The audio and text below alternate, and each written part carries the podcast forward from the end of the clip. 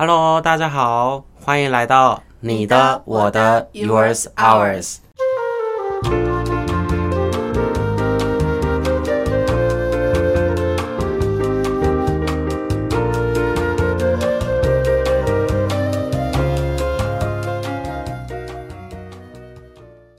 徐老师早安，彤彤老师早安。是啊，那老师早上有刚带小朋友去学校吗？哎，这是一个说来话长故事。可是彤彤老师应该是要表达是，好像最近小朋友要开学了。是。嗯，嗯，所以说来话长是早上没有去上学吗？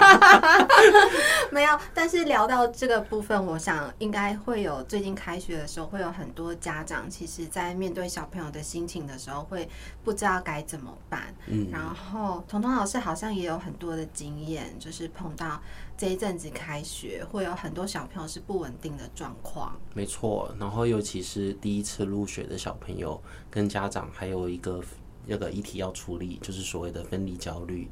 我觉得小朋友在小时候，从他呃成长过程中，我觉得当他要踏进去第一个阶段，要跟就是很亲密的人去分开，然后进到一个新的环境的时候，我觉得难免会有很多的不安。那如果我们姑且把这个不安想成是。就像我们大人去到一个新的工作环境，你一定会很没有办法去适应，然后去猜想说怎么样环境会发生什么很多的可能性。可是大人比小朋友好的是，因为我们有很多的生命经验，我们有很多的就是知识，所以我们会知道说该怎么样去面对或怎么样去应付这个环境。可是小朋友不是，他在年纪很小的时候，他的世界就可能只有。呃，父母或者是主要的这些照顾者，所以对他来说，他也没有能力去猜测接下来环境中会发生什么事情。那为什么这一个一直陪伴我的人，可能短时间不在了？那这可能也跟我们之前讲到的那个物体恒存的概念有关系，就是关于分离焦虑的这个状况。是。那不过讲到大人，呃，比较有办法面对这个世界跟预期接下来会发生什么事情。我手头上处理过分离焦虑的小朋友呢，以我的经验，同时大人也要处理他跟小朋友的分离。嗯，因为在分离的过程当中，不止就是小朋友会要面对跟很亲密的人分开这件事情。大人可能也自己要有一些方法，然后怎么来跟呃相处很久，然后想要给小朋友安全感这件事情去做一个切割。嗯，我还记得就是那时候要带小朋友去上学的时候，很多人都会讲说，哦，妈妈可能会放不下手，或者是可能跟他陪伴比较久的人会放不了手。所以如果你怕你一直带过去会频频的回头，然后觉得舍不得的时候，一定要有一个就是跟他比较。就是心情没有那么影响的人去，然后大家都会建议是爸爸或阿公这种比较忍心的。于是我们就要问看对面这位小伟老师，听说他那时候跟他的小朋友就是要送他上学的时候，非常的万分的有非常恐惧的那个分离焦虑。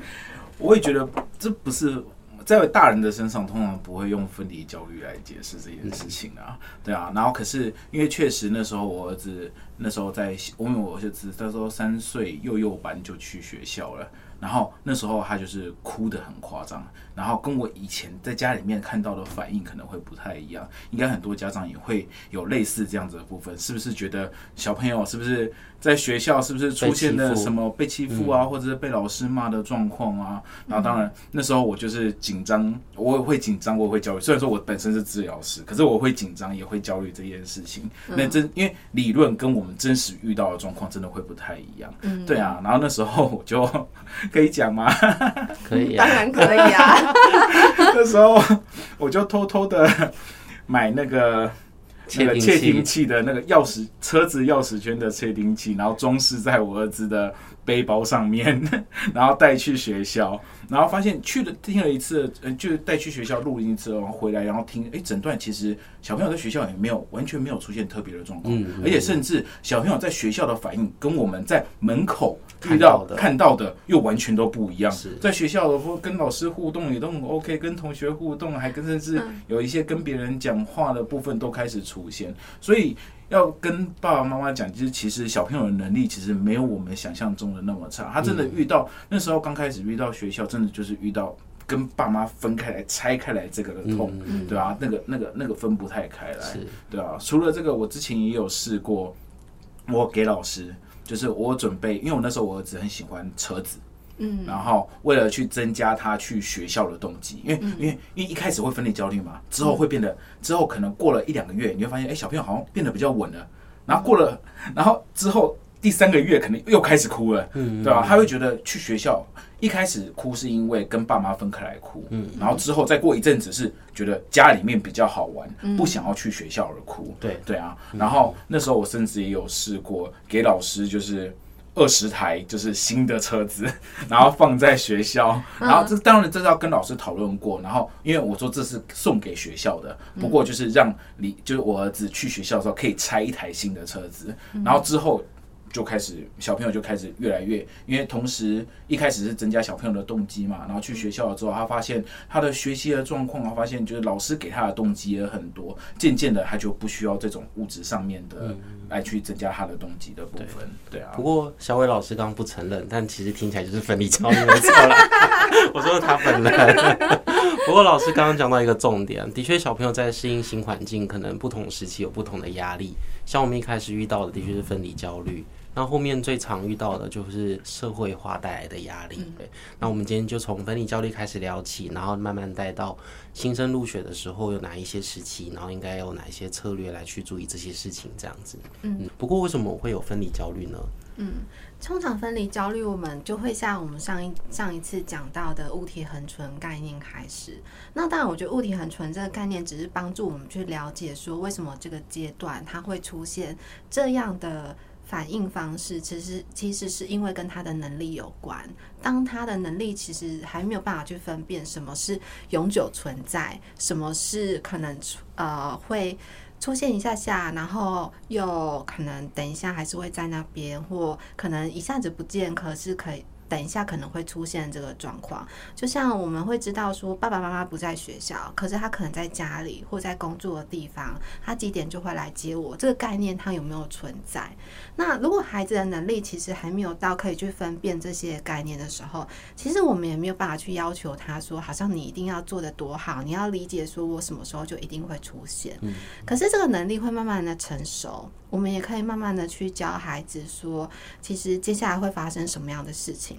所以，我们通常在这个阶段都会讲，有一个预备的心态会很重要。我们要建立孩子的安全感，对，然后去告诉他说，接下来阶段会发生什么事情。如果你遇到这些不知道该怎么办的事情，你可以怎么做？嗯。譬如说，彤彤老师可能也有遇过一些例子。那通常你会怎么去建议家长可以怎么样建立安全感，或者是去帮孩子做这些预备或准备？是。那我觉得刚刚徐老师提到物体恒存这个观念，其实呃就蛮重要的，因为它某部分就带给我们一些方向。那些方向呢是比较明确的，像比如说入学前，我们可能就要机会练习跟小朋友分开，但这个分开呢是建立在非常信任的状态，就是。呃，我不是呃旁边都没有给你安全感的对象哦，可能是我只是我我是你最主要的照顾者没错，但我现在呢可能给让爸爸照顾一下，然后我跟你讲好，我可能只是去便利商店买个东西，那待会我会马上呃我买完之后我就会回来，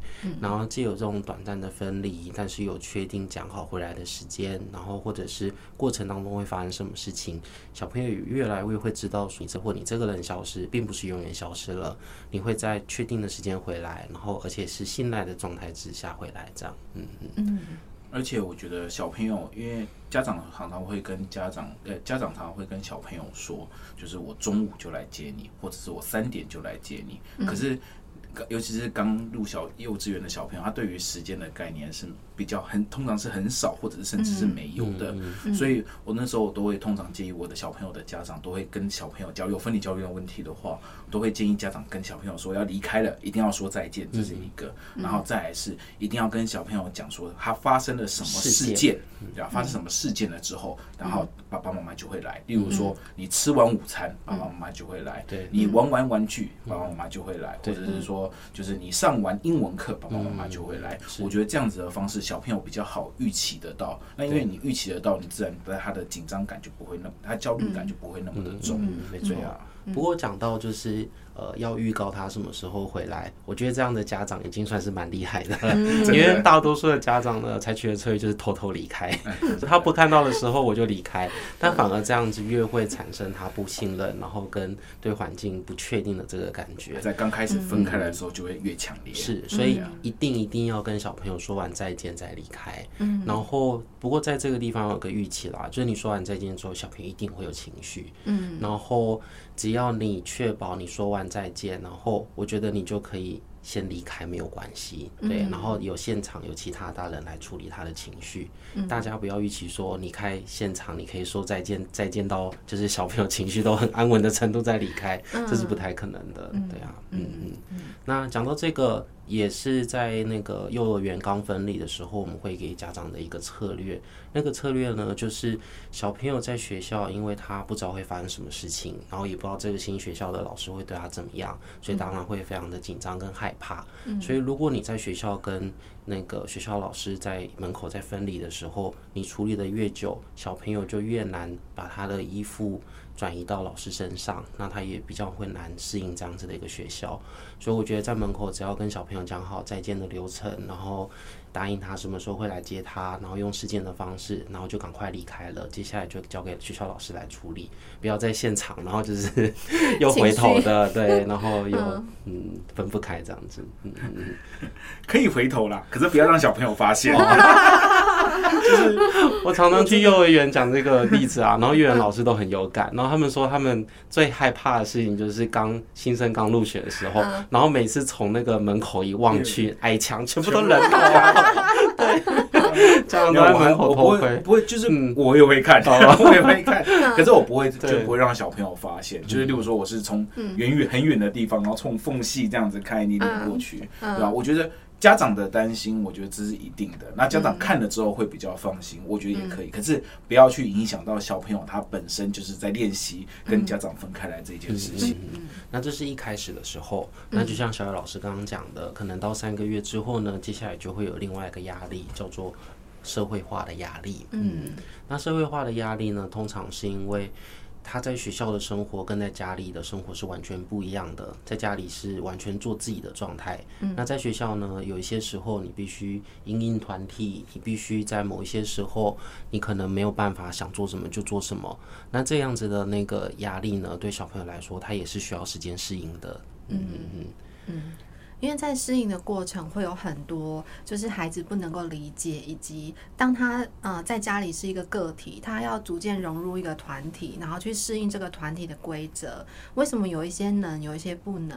我觉得那会让孩子的挫折跟呃动机、乐趣减少很多。那渐渐的，他在这个社会化过程跟在这个团体里面找不到他有兴趣的东西，然后一直非常挫折的时候，我觉得会对学校。这个场所失去很多的热情，然后就会回家跟你讲说：“我不想去上学，我今天想要请假，又发生什么事情了？我不想去，谁谁都不喜欢我，昨天他又怎么了？等等的。”然后家长就会觉得很困扰，因为。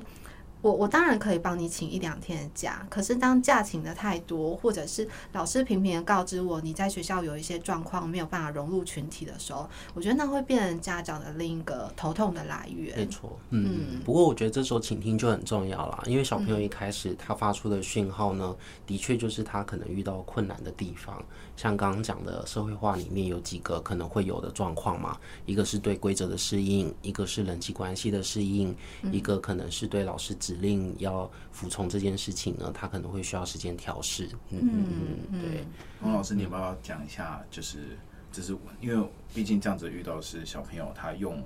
他用那个要请假的方式。来解决他在学校遇到的问题，因为我觉得在这个部分也有牵扯到小朋友问题解决能力的发展的部分。对对对啊！哦，我遇到我印象比较深的例子呢，是小朋友其实能力都还不错，只是他有一阵子可能会因为没有办法接受在团体里面应该。要做团体或者老师规定的事情，不能自己想做什么就做什么，然后就出现拒学的状况。嗯，那那时候我就提醒家长说，那我们其实可以回到规则的本身，让小朋友知道说，在团体里面呢，其实你也不是时时刻刻受到限制，然后你也不是什么事情都会被老师管。只是有一些规则呢，你必须要遵守。那那个遵守呢，也是基于在这个情境而已。比如说你在下课时间，就算你在学校，老师其实也不会管你，老师也不会特别规定你说只能做什么。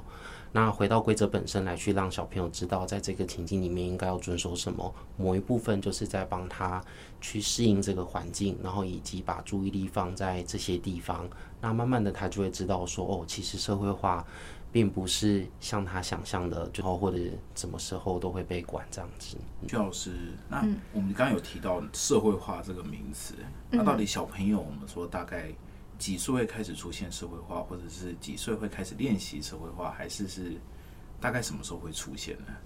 我反而好像没有一些什么比较大的概念理论告诉我们说什么时候小朋友会社会化，因为我刚刚在。听到大家在聊过程中，我其实想到比较多，所以我觉得这好像都跟小朋友的能力有关。嗯，当今天这个小朋友的能力很成熟，我们会看到在幼儿园或小学，其实有一些小朋友的能力相对的成熟，他很会去观察，他很会去看脸色，他很会去讨好别人。这就比较容易去生存，他也比较容易在这个学校里面适应下来，并且喜欢学校。可有一些小朋友，他就是会有很多的自己的想法、自己的原则、自己的喜好、自己的坚持。这种小朋友通常就会觉得，哎，好像在学校里面比较难去适应，然后比较会让别人觉得特立独行。为什么你跟别人不一样？可我很常，我们可以用一个角度来想，这就是孩子本身啊，他就是他独一无二的他。如果他都跟每个人一样的话，那你期待他长大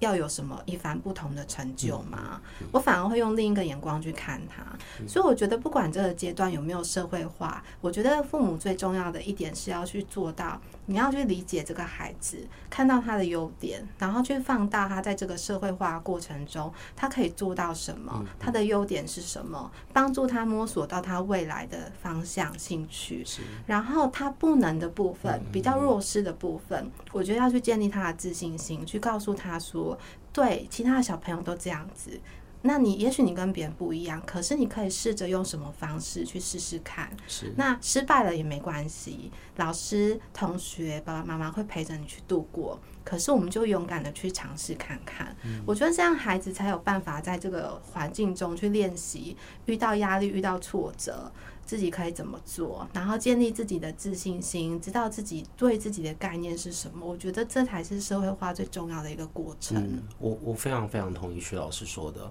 因为在呃跟许多家长聊或讨论小朋友问题的过程呢，我们会发现家长，当然因为他担心小朋友的状况啦，那所以他就会把所有的焦点放在小朋友做不到的事情上面，然后久了就只会看到他做不到的事情。所以我在会谈的时候，我我我有个习惯，就我一定会请家长讲出他有做到的部分。那很多家长一开始都会觉得，哎，好像也都没有，然后找不出任何优点，或者是他没有发现。但是讨论的过程下来呢，其实我会发现，其实并不是小朋友都没做到，只是我们没发现而已。嗯，那我讲到这个，我就想到最近有一个例子，就是有一次在跟某一位蛮熟的家长会谈，然后那个家长一开始呢，就因为很紧张，他就。噼里啪啦讲了最近小朋友发生的事情啊，然后以及他想要小朋友改进的地方。然后讲完之后呢，他看到我给他一个眼色，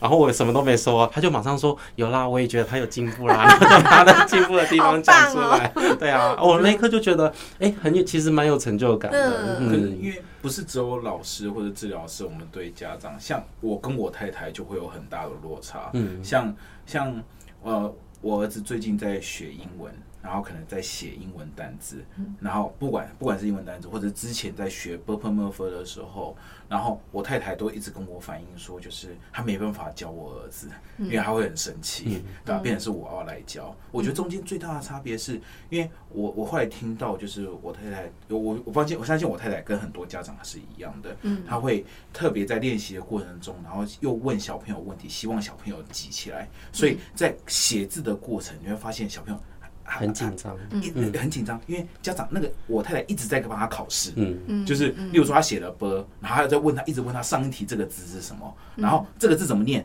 然后问我太太问他说这个字怎么念，可是他不会念，他我太太也不会跟他讲答案，他就会叫他想，可是一个字本来就